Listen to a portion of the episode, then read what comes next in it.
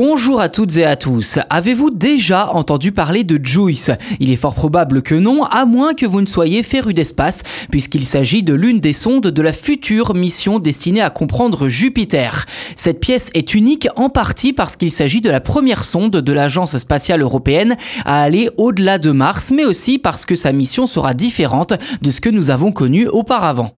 7 ans de trajet, voilà ce qui attend la sonde JUICE avant de rejoindre Jupiter. Un long voyage semé d'embûches puisqu'elle traversera l'environnement thermique le plus complexe de toutes les missions européennes. Première étape, survivre au système solaire interne, ce qui n'est pas une mince affaire vu les températures extrêmes qu'elle devra endurer.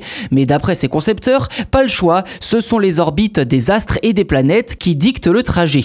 Ces instruments ont donc dû être conçus sur mesure pour résister au maximum à l'environnement extérieur, sans oublier le défi de la durée et de la fiabilité. En effet, le risque d'obsolescence avant même d'arriver au terme des 7 ans de trajet est un danger bien réel.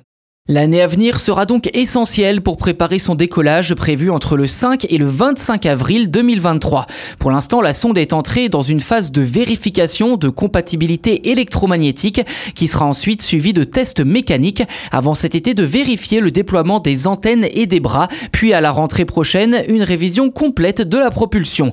Le dernier grand essai en configuration de vol complet sera ensuite effectué à Toulouse avant de préparer la phare, la revue d'aptitude au vol en français, prévu en décembre prochain. Ultime étape pour montrer que Juice est prête à rejoindre les lunes glacées de Jupiter. L'investissement de l'ESA et des agences spatiales nationales est d'environ 1,5 milliard d'euros pour cette mission. Une somme énorme, mais le prix à payer visiblement pour découvrir ce que cachent les lunes gelées de Jupiter. Car en effet, l'objectif est de pouvoir étudier les océans sous la glace, d'en caractériser les différentes couches, de faire des relevés topographiques, géologiques et de composition les plus précis de la surface des lunes Ganymède et Callisto, d'étudier leur composition interne et celle de leurs de quantifier leur atmosphère très ténue et pour finir d'étudier le champ magnétique de Ganymède, la seule lune du système solaire avec sa propre magnétosphère.